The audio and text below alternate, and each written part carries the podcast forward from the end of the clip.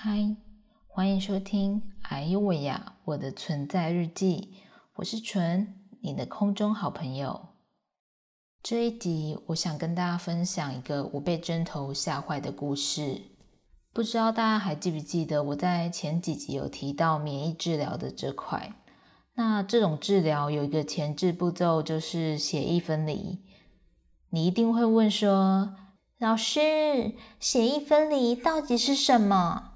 简单来说呢，免疫治疗是拿你癌细胞的肉加上你的白血球去培养成疫苗，然后打回你的身体里，去培养自身的免疫力，主动把癌细胞赶尽杀绝的治疗方法。所以，血液分离的过程就是要从静脉把你的白血球取出来，再把你的红血球还给你，不然你会失血过多，然后见到耶稣。当我知道自己要被安排血液分离时，原本还没什么感觉。直到我爸问医生说：“是打鼠西部吗？”当下医生并没有否认，只回了一句：“我们会找看看的。”而就是因为我爸的那句“打该逼”，让我在血液分离前就开始百感交集，无时无刻在做心理建设。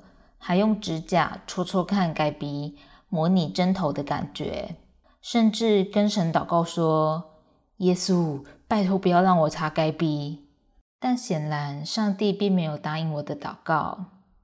没错，我在当天还是被查该鼻了。既然已成定局，我就顺便跟大家介绍一下血液分离的过程吧。首先。外科医生会用超音波照你的该壁找血管，再拿出麻醉针，一路向北的打下去。为了让麻醉效果好一点，医生会用吃奶的力气狂压你的该壁。当麻醉起作用后，医生会趁着你不注意，拿起跟蓝笔一样粗的针插下去，再让病人躺个五小时。把白血球一颗一颗的抽出来，抽到足量的白血球后，再把蓝笔针拔出来，最后重压伤口两小时就 OK 了。如此一来，血液分离就完成喽。小朋友们学到了吗？有没有觉得长知识了呢？以上就是我该逼被插的过程，希望大家都不会遇到这种情况。但医生说，洗肾的人也需要被插该逼，而且是二至三天就要被查一次。所以，我真心要告诫大家，在这个又油又咸的外食族世代里，还是要好好节制哦。请让我宣扬一下保护大家该逼的口号。有力气的人，请跟我一起念：外食节制吃，远离插该逼。